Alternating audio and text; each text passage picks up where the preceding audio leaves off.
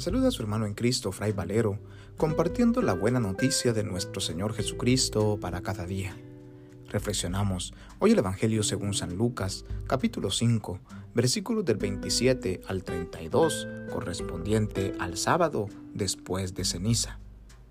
En aquel tiempo vio Jesús a un publicano llamado Leví, Mateo, sentado en su despacho de recaudador de impuestos, y le dijo, Sígueme. Él, dejándolo todo, se levantó y lo siguió.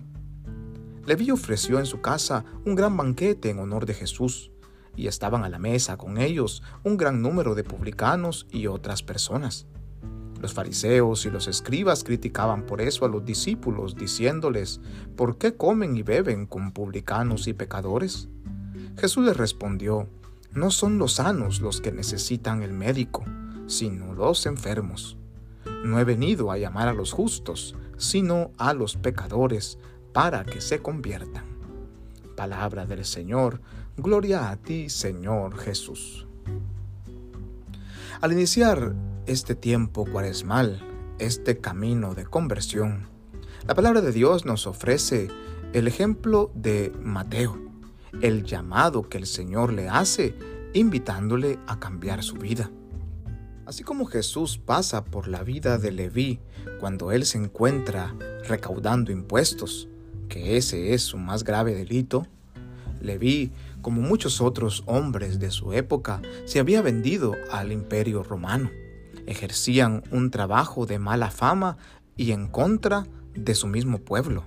Extorsionaba a sus compatriotas, les cobraba altas cantidades de impuesto y si no le pagaban, llegaba al extremo de atentar contra su vida o quitarles todos sus bienes o hasta sus mismas hijas.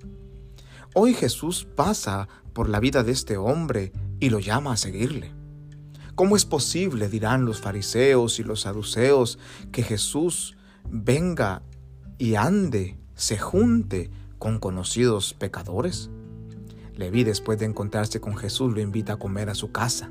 Se sienta junto a su mesa y junto a él sienta a otro gran número de publicanos, a otro gran número de reconocidos pecadores, porque Jesús no hace acepción de personas.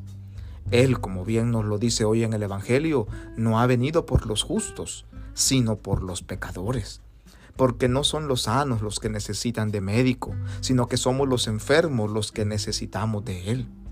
Hoy Jesús también al inicio de este tiempo cuaresmal pasa por nuestra vida y nos invita a reconocer nuestro pecado, a reconocer cuántas veces le hemos fallado, cuántas veces nos hemos apartado de Él, cuántas veces le hemos dado la espalda, cuántas veces nos hemos dejado seducir por el dinero, por la ambición, por la corrupción o por tantas situaciones que pueden tentarnos.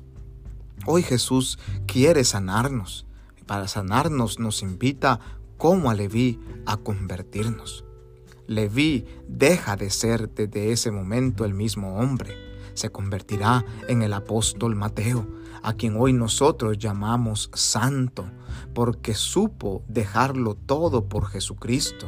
Dejó su dinero, dejó su trabajo, dejó la amada vida que llevaba y comenzó una vida como auténtico discípulo. Pidámosle al Señor esta capacidad en nuestra vida en el tiempo cuaresmal, de dejar atrás todo aquello que nos esclaviza, todo aquel pecado que nos ata, para poder vivir con la libertad de los auténticos hijos e hijas de Dios.